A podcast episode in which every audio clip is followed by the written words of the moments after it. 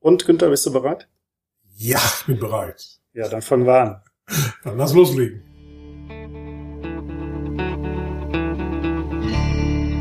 Willkommen zum Profi Talk, dem Podcast der Sakret Bausysteme GmbH und Co. KG. Baugelb. Heute zu Gast Günther Meyer, äh, Leiter der Forschung und Entwicklung im Hause Sakret Bausysteme GmbH und Co. und Mitglied der Geschäftsleitung. Hallo Günther, wie geht's? Ehrlich gesagt, hervorragend, kann ich dir sagen. Ja, ja, das hört sich doch gut an. Das hört sich gut an. genau, draußen scheint die Sonne, alles gut. Ja, ist äh, noch relativ selten, dass die Sonne bei uns scheint dieser Tage. Aber, ja, allerdings, genau. Also es ist ein weißt, gefühlt, gefühlt langer Winter. Ja. Der Winter geht bis in den Mai. Ja genau, ja, genau. genau. Ja. Äh, wir haben uns heute getroffen. Wir wollen ein bisschen über das Thema Nachhaltigkeit sprechen. Mhm. Und zwar Nachhaltigkeit ähm, sicherlich auch in der beruflichen Sphäre, in der wir uns bewegen. Ähm, du hattest da einige interessante Vorträge gezeigt, zum Beispiel auf unserem Top-Unternehmer-Club, was, was für ja. mich auch ähm, definitiv ja, ein Trigger war, um zu sagen, das ist etwas, äh, was sicherlich auch mehr Kunden oder Menschen draußen interessiert, die ja. eben halt nicht Mitglied des Top-Unternehmerclubs sind. Mhm. Ja. Vielleicht als erste Frage, also Nachhaltigkeit, was bedeutet das für dich und mich privat?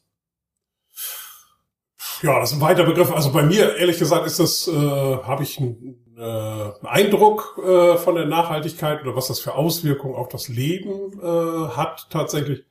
Äh, in erster Linie durch meine Töchter, muss ich sagen, oder meine Kinder. Ich habe zwei ja. Töchter und einen Sohn, alle erwachsen äh, in dem Bereich und die sind äh, im Bereich Nachhaltigkeit weiter als ich, muss ich ehrlicherweise sagen. Ja. Also die interessieren sich für diesen Begriff Slow Fashion beispielsweise, äh, also achten darauf, wie die sich kleiden, dass das ja. nachhaltig erzeugt ist zum Beispiel oder äh, es gibt sogar Klamotten, die du anziehen kannst, die sind aus Kunststoff gemacht, die man aus dem Meer gefischt hat. Ja. Also so verrückte Sachen äh, machen die und dafür geben die tatsächlich auch äh, ja, mehr Geld aus ja. äh, in dem Bereich, also mache das sehr bewusst. Ich selber zum Beispiel äh, versuche auf Mineralwasser zu verzichten und zwar weniger aus ökologischen oder nachhaltigen Gründen, sondern weil es mir schlicht besser schmeckt.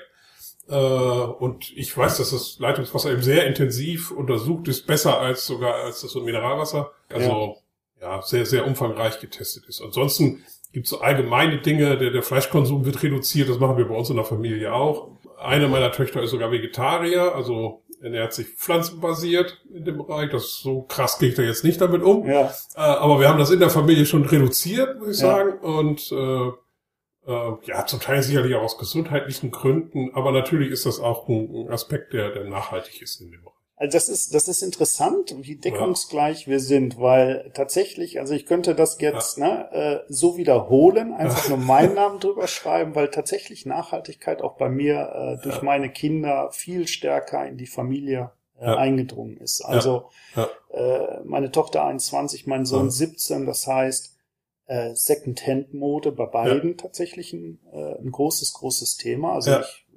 eher die Ausnahme, würde ja. ich sagen. Also ist klar, es gibt Kleidungsstücke, äh, da sagen sie beide, ne, das möchte ich schon ja. neu haben, das müssen jetzt Schuhe sein oder so, ja. aber alles, was so Oberbekleidung ist, äh, das wird in Second-Hand-Läden gekauft. Ja. Äh, waren zu, zuletzt waren wir in Amsterdam zusammen, und gibt es viele, viele große Secondhand-Läden und meine Tochter ist wie so eine Fusselrolle, die geht drei Meter, ja, und hat dann äh, zwölf Teile an der Hand tatsächlich. Ja, ja.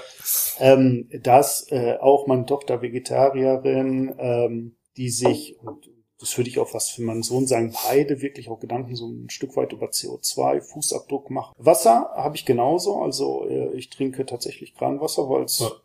es ist immer kühl, ja, ja. es schmeckt immer ja. und ja. muss nicht schleppen. ja. das ist gut.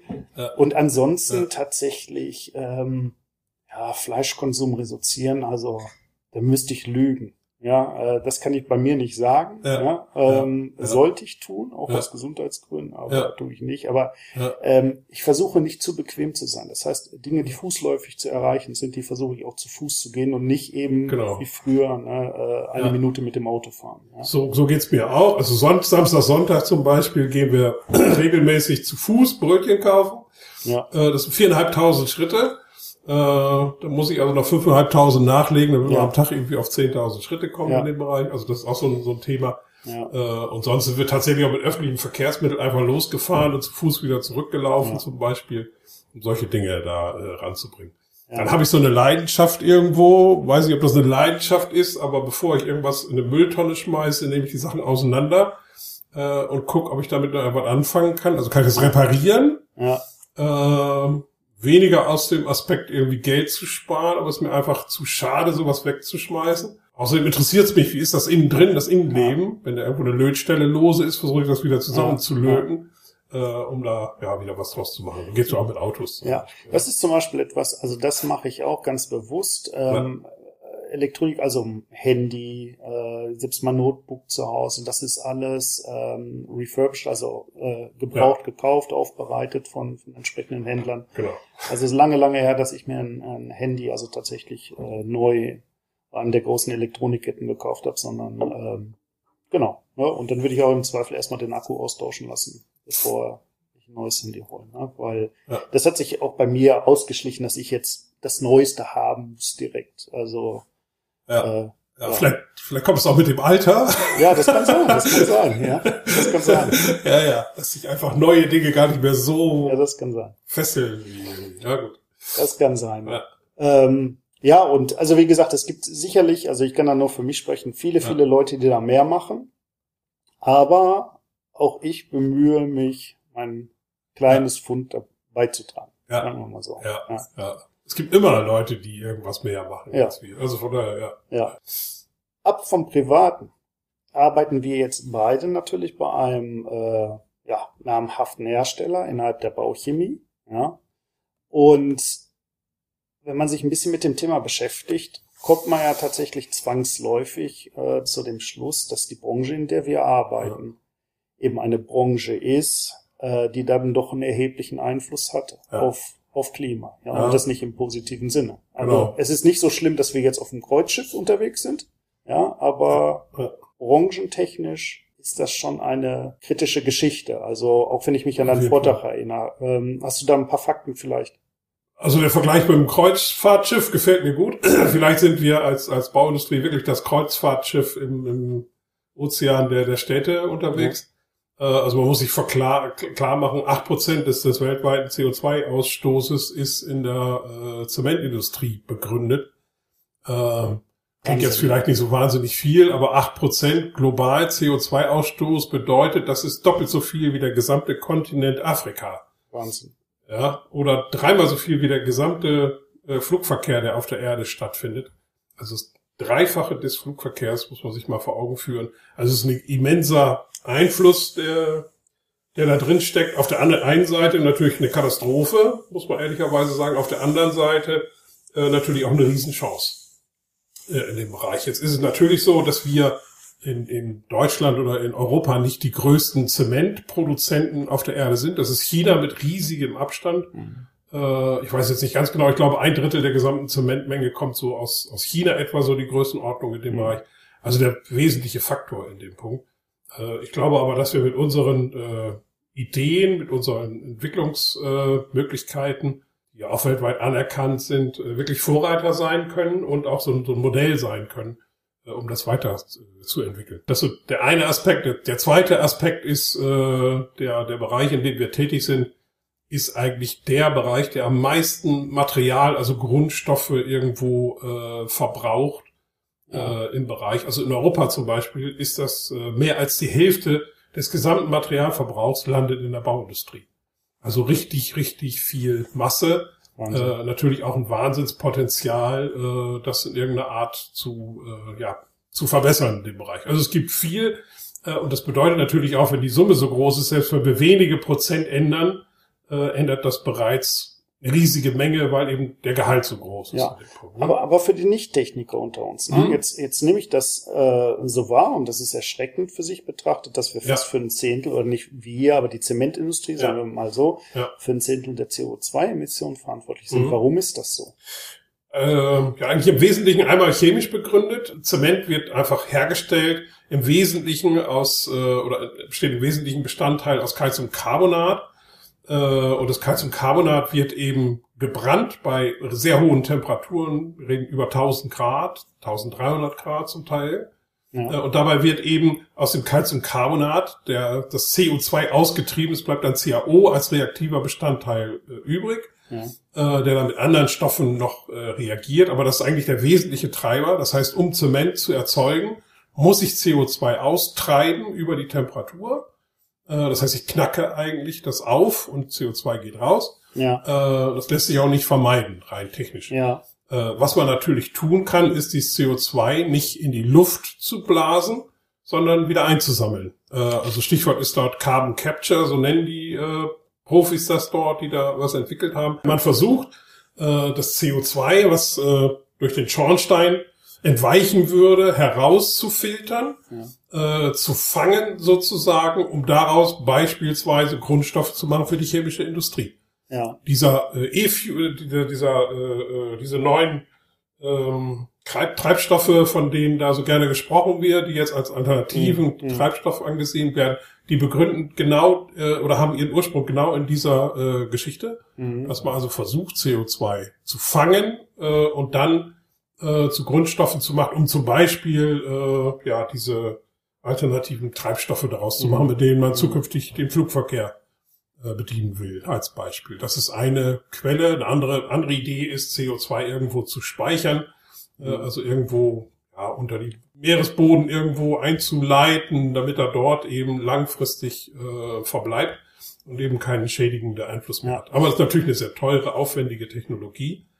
Äh, ja, und der, der zweite Punkt, was ich äh, schon gesagt habe, wir haben sehr hohe Temperaturen, die muss ich natürlich irgendwie erzeugen. Ja. Dafür brauche ich Brennstoff, also entweder Gas äh, oder alternative Brennstoffe, ganz viel, was wir so in den gelben Sack stopfen, äh, wird auseinandergefleddert. Fluff nennen die äh, Fachleute in der Zementindustrie das.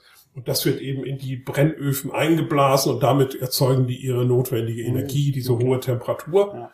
Äh, in dem Bereich. Auch das ist notwendig. Ich kann Zement nicht erzeugen, wenn ich keine hohen Temperaturen habe.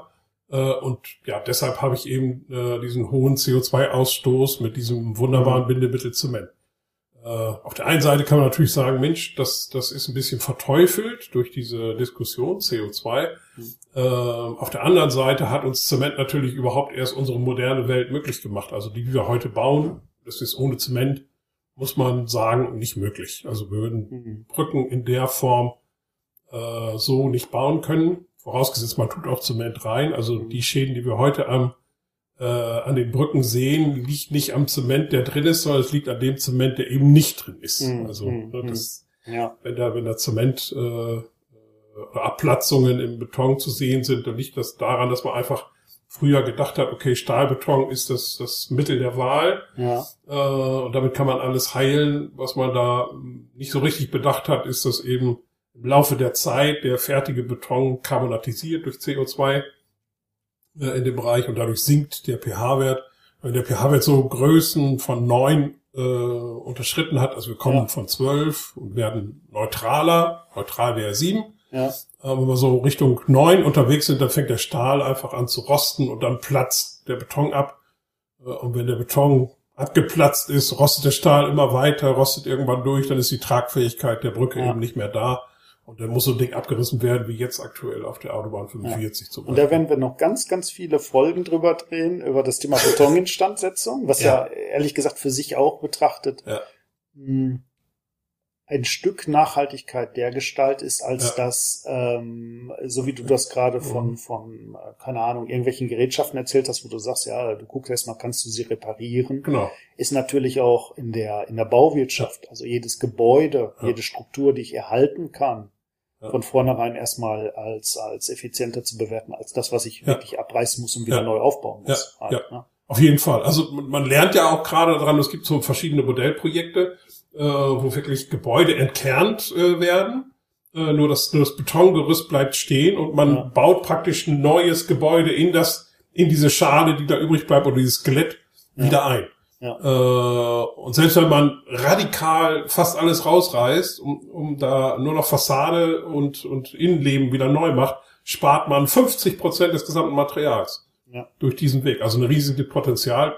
Das sind jetzt die Anfänge. Es wird sicherlich noch wesentlich weitergehen in dem Bereich. Ja. Aber wenn wir über äh, CO2-Speicherung äh, sprechen oder auch über, ähm, ja, ich sag mal, Verwendung Ja. in E-Fuels, wie auch immer, was auch immer man für was auch immer wieder verwenden kann. Ja. Also, besser wäre es ja, wenn gar nicht so viel entsteht. Gibt es da auch Korrekt. Ansätze in der Branche? Ähm, vielleicht mit Hinblick auf Zement, ähm, keine Ahnung, den, den, Ja. den, den chemischen Prozess, Ja. keine Ahnung. Also Ja. ich kann sagen, ich habe Chemie und Physik, ich habe all das abgewählt, so schnell man es abwählen konnte. Ja. Das heißt, ich bin, bin da schon lange aufgeschmissen, Ja. aber äh, gibt Ja. es da Ansätze in der Ja. in der Forschung? Also ich, ich habe äh, Chemie studiert in dem Bereich, weil ich nichts anderes konnte, kann ich offen sagen hier in dem Bereich. Ne? Irgendwann bleibt dann mal übrig, worauf man sich konzentriert. äh, auf die Thema muss man sich halt ein bisschen umgucken. Äh, Und das war halt Chemie oder ja, Ja. Chemie und Verfahrenstechnik, so dem Bereich, das ist das, was mich schon immer interessiert hat.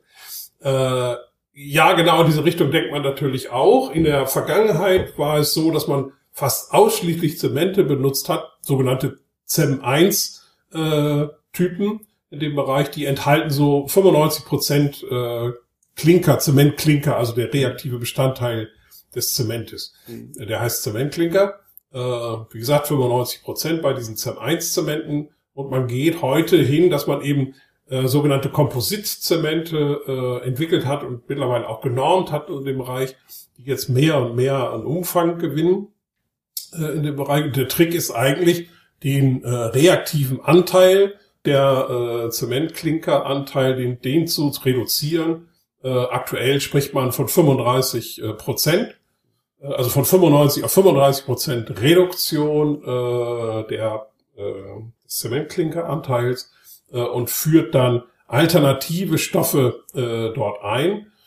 Alternative Stoffe gibt es jetzt eine ganze Reihe, ein paar, die wir auch schon äh, kennen. Das ist zum Beispiel sowas wie Silicafume, äh, kennt man aus der Betoninstandsetzung. Das ist ein reaktives Silika-Gemisch. Oder auch Flugaschen zum Beispiel, die wir ja auch kennen, die natürlich ein bisschen rar sind. Also es gibt ein paar interessante Entwicklungen, ganz, ganz neue Art. Ähm, man hat zum Beispiel entdeckt, dass Reisschalen Asche, also wenn, wenn Reisschalen verbrannt werden, die Asche daraus äh, durchaus reaktiv sein kann. Okay. Also ein Zumalstoff zu einem Zement sein kann, also ein, äh, der dann in Kombination mit äh, einer gewissen Gehalt Zementklinker einen Zementersatzstoff darstellt. Also man sucht im Prinzip nach Zementersatzstoffen, ja. um den Gehalt an Zementklinker, die ja das viele CO2 äh, bei der Produktion emittieren, äh, in den Griff zu bekommen und also zu reduzieren und durch Ersatzstoffe zu ersetzen. Und das sind auch Dinge, die schon laufen. Also bei Reisschalen, das hört sich jetzt erstmal sehr, Ja. wie soll ich sagen, sehr exotisch an, ja. Ja, Aber das ist tatsächlich auch etwas, was in der Realität auch schon in einem gewissen industriellen Umfang äh,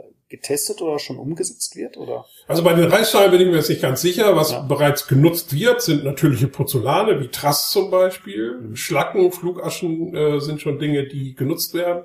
Verschiedene Gesteinsmehle werden bereits eingesetzt in dem Bereich und auch kalzinierte Tone.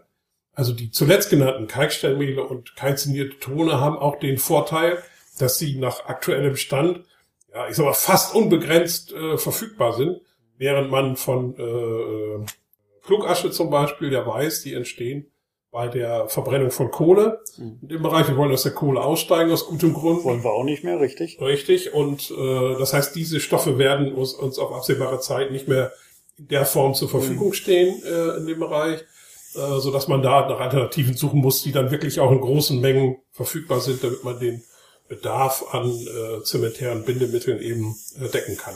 Und das wären beispielsweise Gesteinsmehle und Tone, die jetzt äh, bereits verfügbar sind. Äh, man, es gibt jetzt Optimierungen, den Anteil an ähm, Zementklinkern noch weiter zu reduzieren, also die noch weiter zu optimieren, äh, um möglichst äh, ja, CO2 einzusparen.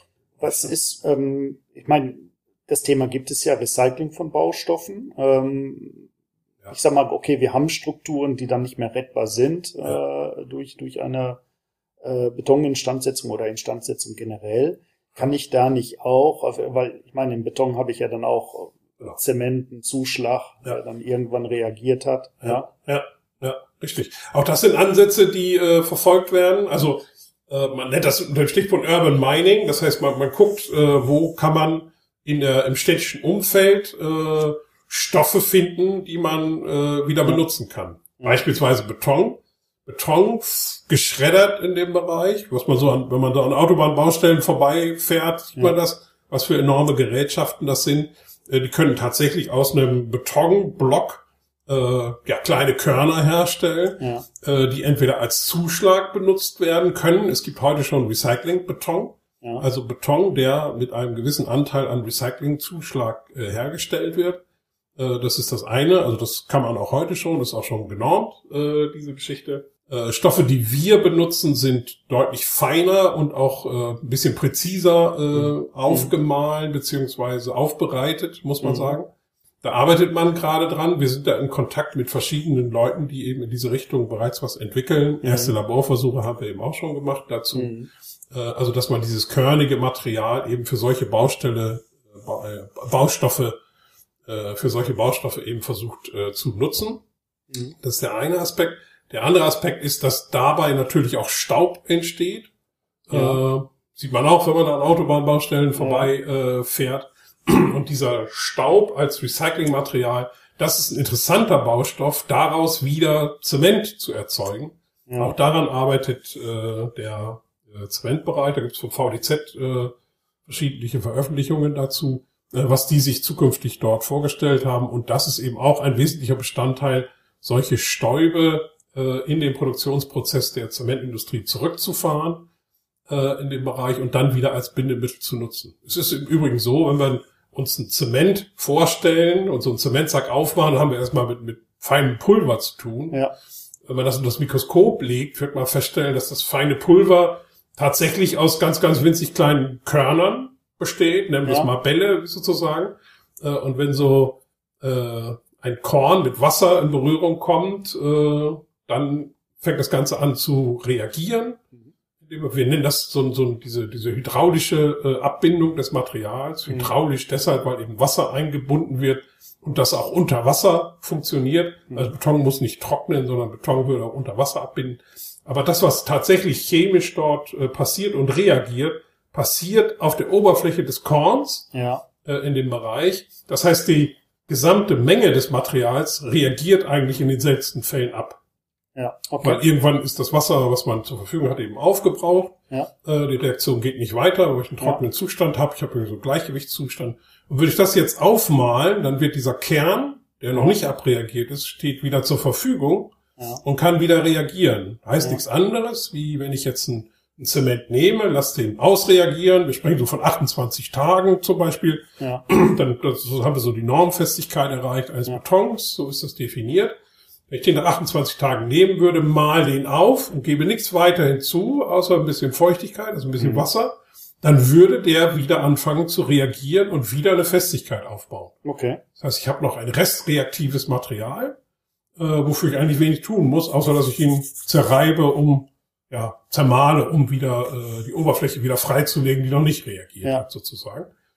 Äh, und das ist natürlich ein Aspekt, der für die Zementindustrie interessant ist. Ja. ja. Das ersetzt jetzt kein Bindemittel in dem Bereich, aber das ist natürlich mit ein Aspekt, der äh, sich positiv bemerkbar macht. Dafür. Ja, interessant. Ja. Dann haben wir das Produkt und du hattest es gerade angesprochen, den Zementsack, den wir aufmachen. Auch die Verpackung ist natürlich etwas, ähm, ja. über das eine, ja, die Industrie nachdenkt äh, ja, und äh, dran geht. Ne? Also ja, natürlich. Also wir haben in unseren äh, äh, verpackten in unseren Verpackungen so, so ein Kombinationsgebinde, wenn man so einen Sack aufmacht, der sieht innen drin ist so, so ein braunes Papier, wir nennen das Kraftpapier. Mhm. Äh, das ist, kann, darf leider kein Recyclingmaterial sein, sondern äh, kommt aus direkt aus, aus Bäumen, äh, wenn man so will, also sprich aus Holzfasern äh, in dem Bereich, weil äh, wenn man das direkt aus diesen Fasern herstellt, also aus Holzfasern, dann sind die Fasern relativ lang, können sich gut miteinander vernetzen und haben eine höhere Festigkeit. Wir schießen ja die Säcke auf unsere Maschine auf und dann wird das Material äh, in den Sack gefördert. Das heißt, wir belasten diese Verpackung relativ stark. Mhm. Äh, und äh, hätten wir ein Recyclingmaterial, dann haben wir eben, sind diese Fasern relativ kurz äh, in dem Bereich und dadurch haben wir eine geringere Festigkeit der Verpackung. Äh, darum äh, ist in dem Inneren des Sacks, wie gesagt, diese, äh, ja, diese aus Holz hergestellte Geschichte. Außenrum, das, was wir bedrucken, kann natürlich ein Recyclinganteil sein. Da spielt die Festigkeit keine Rolle. Äh, und zusätzlich haben wir zum Produktschutz, damit wir eben eine Mindesthaltbarkeit haben in dem Bereich und da wenig Feuchtigkeit drankommt, äh, in dem Punkt eine Folie. Äh, aber diese Folie können wir heute natürlich sehr viel dünner machen, als es in der Vergangenheit der Fall war. Mhm. Wir sprechen heute von Folien dort drin, die sind vielleicht sechs μ stark, also sechstausendstel Millimeter. Wirklich nur noch so ein Hauch, weil äh, der, der Folienanteil eben schon den Effekt hat, äh, auch in dünnster Schicht Feuchtigkeit von dem Produkt abzuhalten. Man muss mhm. da keine äh, dicken Folien äh, verwenden in dem Bereich, die so, es gibt Folien, die haben 200 μ zum Beispiel, also 0,2 ja. Millimeter. Ja. Äh, das ist schon richtig äh, fühl, fühlbarer, fester Stoff. Das ist für so eine Verpackung nicht erforderlich. Und es gibt auch Versuche, äh, diese Verpackung, also diese Folieneinlage komplett wegzulassen in dem Bereich. Äh, da muss man allerdings gucken, wie lange ist das Produkt dann noch haltbar. Kann ich ja. das mit jedem Produkt machen? Das muss man so ein bisschen differenziert betrachten. Ja. Äh, hängt natürlich auch von den Lagerbedingungen ab, die da eine Rolle spielen. Ja, ja, genau. ja. Also als Zwischenfazit würde ich jetzt mal mitnehmen, dass ähm, eindrucksvoll, äh, aber im negativen Sinne diese Branche tatsächlich einen, einen großen, großen Einfluss auf Umwelt hat. Ja. Aber dass es auch viele konkrete Maßnahmen gibt, ähm, um den Einfluss eben halt zu begrenzen. Ne? Also sei es ja. in der Zementindustrie, sei es also bei dem Produkt selbst, bei den, bei den Stoffen, bei den Eingangsstoffen, äh, sei es im Prozess, sei es in der Verpackung. Mhm. Ich erinnere mich an den Vortrag in dem Top-Unternehmer-Club, wo du mhm. auch so einen Ausblick gegeben hast ähm, auf Dinge, die ja futuristisch gewirkt haben, ja, aber tatsächlich ja. eben, äh, also wir haben Fotografien gesehen, das heißt, äh, äh, also es war jetzt mehr als als als Kopfkino sozusagen, aber aber Dinge, ähm, ja. an denen geforscht wird, die wir wahrscheinlich noch erleben, sage ich mal, ja. Ja, die, die wir erleben werden, die es ja, ja aktuell tatsächlich auch schon gibt. Ja. Also äh, wenn man sich da ein bisschen, ein bisschen umguckt, wir haben mal auf einer Veranstaltung jemanden, äh, so einen Zukunftsforscher mal eingeladen, ja. Ja. Äh, der dann solche Dinge einmal erzählt hat, aber auch konkret mal Baustoffe mitgebracht hat, die eben so erzeugt sind, äh, wie das, was du jetzt gerade angesprochen hast in dem Bereich. Ja. Äh, also ein Beispiel ist zum Beispiel, dass man aus äh, Pilzen, äh, also aus Myzellen, Pilze bestehen ja aus, aus Myzellen, diese, diese Pilzfaser nennt man Myzellen, dass die in der Lage sind, äh, Dinge miteinander zu umzusetzen und wirklich einen festen Baustoff daraus äh, zu erzeugen, okay. die eine Festigkeit haben, die so hart sind wie, wie ein Backstein. Äh, und solche Beispiele lagen, das war letztes Jahr, lagen dort auf dem Tisch, äh, ups, äh, lagen dort auf dem Tisch und sind wirklich, äh, haben, haben eine hohe Belastbarkeit in dem Bereich und sind wirklich aus, äh, ja, aus Gesteinsmehlen zum Teil, die dann mit einem äh, durch einen Bakterium oder durch einen Pilz verwertbaren Stoff vermischt sind. Das können Holzpartikel äh, sein, ja. mit bestimmten Pilzsporen besetzt. Und dann wächst aus diesem Material tatsächlich ein Stein. Also ja, absolut spannend, diese Geschichte. Waren die Schlümpfe tatsächlich, haben die einen Blick in die Zukunft gegeben? ja, Vater Abraham und die Schlümpfe. Ja, ja, also ich fand das faszinierend, äh, ja. diese Geschichte, und habe deshalb noch mal ein bisschen äh, recherchiert, was, was gibt's da noch ja. äh, in dem Bereich. Also dieses Pilze ist das eine äh, Thema. Es gibt auch noch ganz andere Themen, wo man äh, beispielsweise Bakterien äh, benutzt, also Bakterien mit Zellen.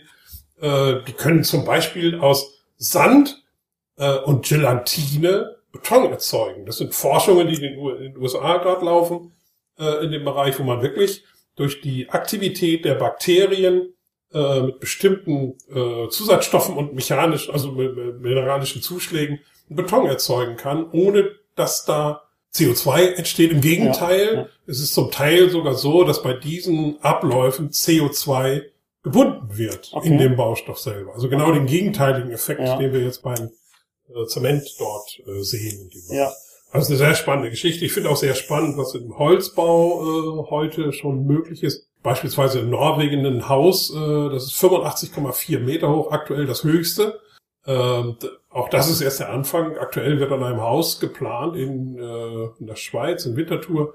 Das wird über 100 Meter hoch äh, sein in dem Bereich. Also eine sehr spannende äh, Geschichte in dem Bereich. Also Holz hat eben aufgrund seiner Faserigkeit, ich habe mhm. das vorhin versucht zu erklären bei den Gebinken, äh, eben eine sehr, sehr hohe äh, Biegefestigkeit und da kann man eben fantastische Konstruktionen mhm. draus machen.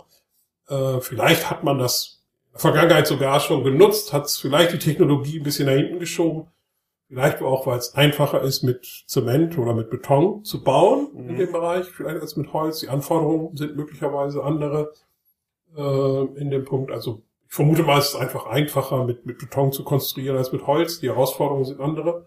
In dem Bereich, aber es lohnt sich natürlich, weil auch dort habe ich ja den Effekt, so ein Baum wächst im Laufe der Zeit, der speichert halt CO2 und gibt Sauerstoff ab. Also genau der gegenteilige Effekt, den wir beim äh, Zement, bei der Zementproduktion äh, bewegen. Und dadurch können wir natürlich unseren CO2-Fußabdruck reduzieren tatsächlich. Mhm. Also nicht nur begrenzen in der Größe, sondern tatsächlich reduzieren. Und das muss ja irgendwo das Ziel sein. Also einmal, das Ziel muss sein, äh, kein CO2 mehr auszustoßen. Das ist ja. nur das Ziel, was man sich für 2050 äh, da ja gesetzt hat. Aber danach muss es eben auch sehen, dass man das CO2 wieder aus der Atmosphäre bekommt irgendwo, um ja. den, ja, ja.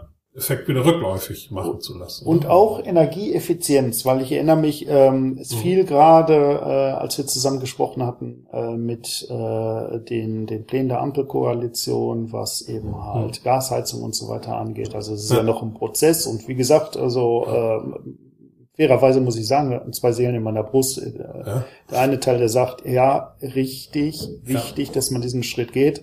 Der andere Teil, der sagt, oh, Marc, du hast aber ja. eine Gasheizung, die jetzt äh, zehn Jahre alt ist, ja. ja. Ähm, ja.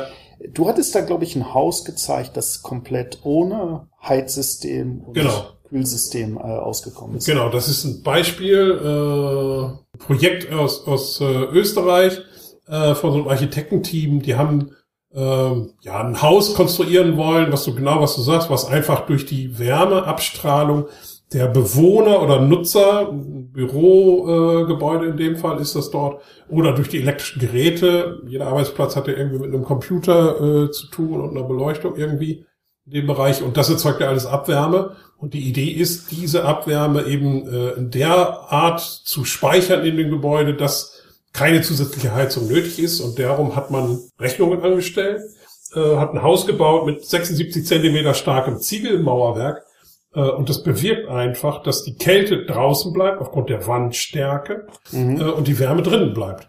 Das heißt, eine zusätzliche Dämmung außer diesem äh, äh, Ziegelmauerwerk ist nicht erfolgt. Also man hat von außen okay. nicht gedämmt, von innen nicht gedämmt in dem Bereich. Äh, und in diesem Gebäude beträgt die Innentemperatur Sommer wie Winter zwischen 22 und 26 Grad. Ohne Klimaanlage und ohne Heizung. Allein durch die Nutzung des Gebäudes, also durch die Personen, die darin arbeiten und die elektrischen Geräte, ja. die die dort für ihre Arbeit äh, benutzen in dem Bereich. Unvorstellbar eigentlich. Aber, Aber ähm, funktioniert, ist natürlich eine Modellbauweise wird auch nicht in die große Praxis gehen, weil man natürlich für 76 Zentimeter Mauerwerk enorm viel Material mhm. aufwenden muss, aber es ist ein sehr interessanter äh, Aspekt. Äh, und ja, ich vermute auch das kann man sich äh, ja, ein bisschen was von, von der Natur vielleicht auch abgucken in dem mhm. Bereich.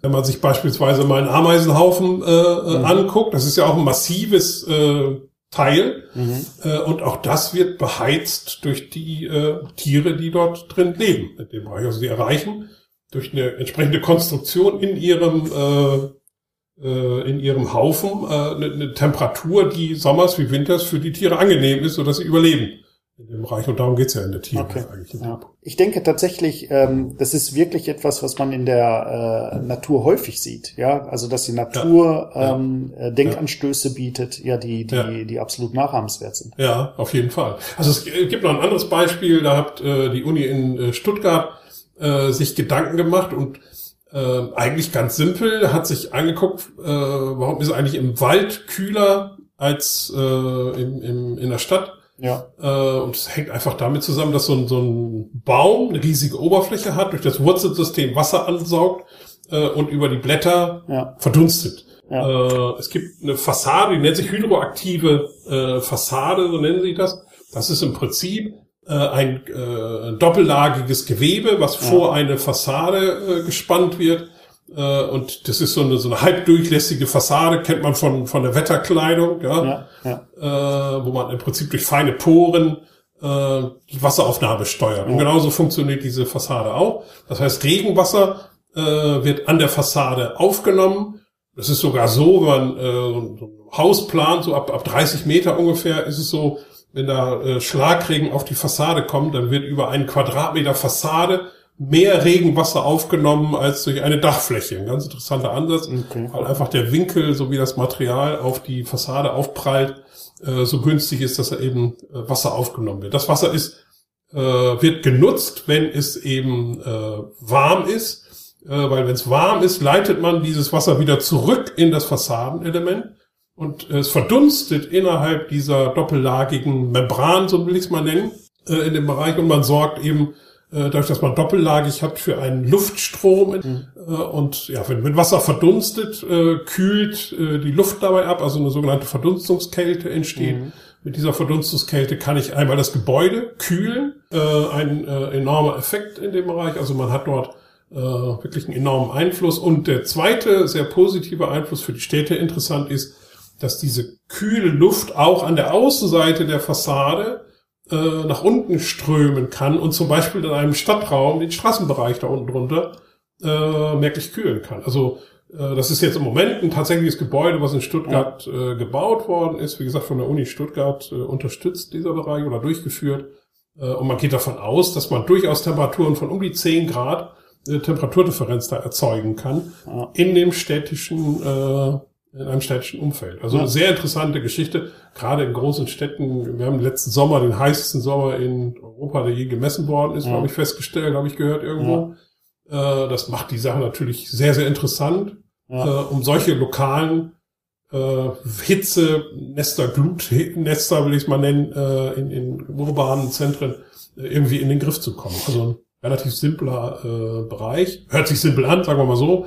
Ähm, aber ich glaube, ein sehr nachhaltiger äh, Aspekt. Ja. Die Alternative wäre jetzt kühlen mit irgendwelchen Gerätschaften, die dann wiederum Abwärme erzeugen. Also, mhm. ja. ja. Ja, überhaupt etwas. Ne? Ich meine, wie gesagt, über Umwelt spricht man schon lange. Ja, äh, mhm.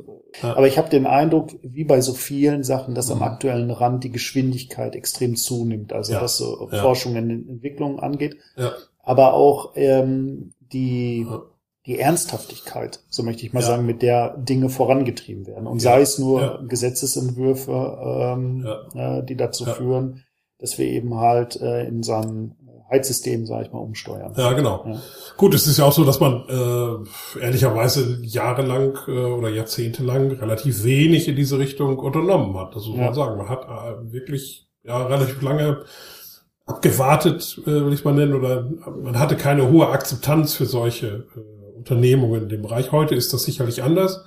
Äh, ich glaube, junge Unternehmen, die sich in diesem Bereich äh, etablieren, können sich in diesem Bereich etablieren und können auch sehr erfolgreich sein mit ja. ihren Ideen, werden viel beachtet in dem Bereich. Also jetzt ist, glaube ich, die richtige Chance, da, da was zu tun. Ich würde ein anderes Beispiel nennen aus der, aus dem Naturbereich. Und zwar äh, hat man äh, sich für verschiedene Konstruktionen in der Natur umgeguckt und ein Beispiel ist zum Beispiel ein, äh, ein Knochen.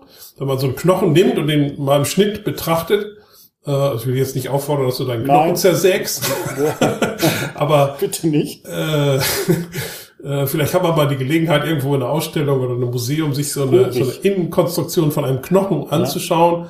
Da wird man sehen, dass da, wo eben eine hohe Festigkeit erforderlich ist, man eine starke Materialkonzentration hat und da, wo äh, wenig Festigkeit gefordert ist, äh, Hohlräume vorhanden sind, die mit so einer, ich sag mal, mit so einer Gitterstruktur, ähnlich wie so eine, wie so eine Bienenwabe äh, aufgebaut ist. Also man erzeugt eine Stabilität und reduziert das Gewicht. Das ist eigentlich mhm. das, was der, äh, der, ja, so wie, wie so ein Knochen aufgebaut ist. Anders gesagt, da wo ich keine Tragfähigkeit brauche, hat die Natur auch keinen Stoff vorgesehen, weil wofür? In der Natur wird halt nichts verschwendet ja. äh, in dem Bereich. Und das versucht man äh, zu übertragen auf beispielsweise auf Beton. Das heißt, man, man äh, überlegt, wo ist eigentlich eine Belastung in einem in einer Betonkonstruktion, wo muss es besonders stabil sein, ja. wo habe ich Zug- oder Druckkräfte, ja. äh, da muss ich mit entsprechendem Material aufbauen. Wo brauche ich das aber nicht? Wo kann ich also Material einsparen? Ja. Wo kann ich leichter werden mit dem Material? Äh, das ist der, zweite Vorteil neben dem Material einsparen. Äh, und das nennt man beispielsweise Gradientenbeton. Äh, das ist ein eingetragener Begriff in dem Bereich, aber genau das meint er an, den Stellen, wo eben keine Tragfähigkeit äh, erforderlich ist, brauche ich auch kein Material einsetzen. Und das ist natürlich auch ein nachhaltiger Gedanke, weil ich kann den Materialaufwand eben reduzieren. Ja. Genau. Das macht man dann sogar mit, mit hochfesten äh, Produkten, ähm, die über eine geschickte Formulierung eben sehr, sehr hohe Festigkeiten erzeugen. Das macht man über den, also der, der zentrale Begriff ist, äh, die dichte Verpackung zu erzeugen. Also ich habe einen Sieblininenaufbau, der eben wenig äh, Luft enthält äh, und dadurch erreiche ich sehr, sehr hohe Festigkeiten ja. äh, in so einem Material bei reduzierter äh, Menge und ich kann dadurch eben auch schlanker konstruieren, ja. ohne ein äh, Nachteile bei der Festigkeit äh, zu haben in dem Bereich. Ja, genau. Das ist dann für mich eigentlich fast das Fazit, ja, mit ja, 48 werde ich es noch erwarten. Dann lasse ich mir ein Schlumpfhaus bauen mit richtig dicken Wänden, ja. das aber auch nur dort ja. äh, Material hat oder äh, ja. eine starke Dichte oder wie man das auch immer benennen möchte, äh, dort, wo, wo, wo die Kräfte aufgenommen wird. Ja, genau. Also wenn die, genau. die Forschung da relativ schnell äh, vonstatten geht, dann komme ich vielleicht sogar noch um den Kesselersatz herum. Ja. ja, möglicherweise. Ansonsten das Fazit das ich persönlich ziehen würde, äh, jetzt aus dem Gesagten. Erstmal super interessant und ähm, fast bedauere ich das ein bisschen, dass ich dann tatsächlich so früh äh, die Naturwissenschaften abgewählt habe, aber es war eben nicht so interessant äh, aufbereitet damals. Auch ich finde schon. ja, ja, gut, vielleicht hast du es besser getroffen als ich dann, was das Lehrpersonal angeht. Ähm, wie dem auch sei. Mhm. Also wir arbeiten in einer Branche, die einiges an Hausaufgaben zu tun hat. Ja aber verschiedentlich werden diese Hausaufgaben äh, zumindest angegangen. Ja, also mhm. das hast du ja äh, eindrucksvoll ähm, dargelegt. Mhm. mhm. Ähm, wir haben über die Branche geredet. Ich würde ja. tatsächlich so ein bisschen Ausblick dich gerne nochmal einladen wollen, mhm. ähm, um aufbauend auf, auf dieser Folge, dass wir vielleicht mal ein bisschen äh, gucken, was, was tun wir eigentlich konkret ja. ja von der Branche, aber ja. äh, das in einer späteren Folge. Ja, sehr gerne. Super. Ja. Super. Ja. Günther, dann würde ich mich für jetzt bedanken. Ähm, wie gesagt, super interessante Folge. Ich habe viel gelernt. Ich habe ja. ein bisschen Hoffnung. Ja. Ich kann meinen Kindern wieder in die Augen sehen, ja, ja wohl wissend, äh, äh, wo ich arbeite. Ja. Ähm, wenn den Hörer, Hörerinnen die die Folge gefallen hat, ähm, ja, einfach eine Wertung abgeben, abonnieren und wie gesagt, Sacred Bausysteme ähm, äh, beziehungsweise Marbos sind auch auf den üblichen Social Media Kanälen zu finden, Instagram, Facebook, äh, LinkedIn und, und wie sie alle heißen. Ja. ja. Und ja, wie gesagt, ich freue mich über jeden Kommentar. Sage dann vielen Dank. Ich Günther. danke dir. Dann bis demnächst. Tschüss. Sehr gerne. Bis bald. Ciao.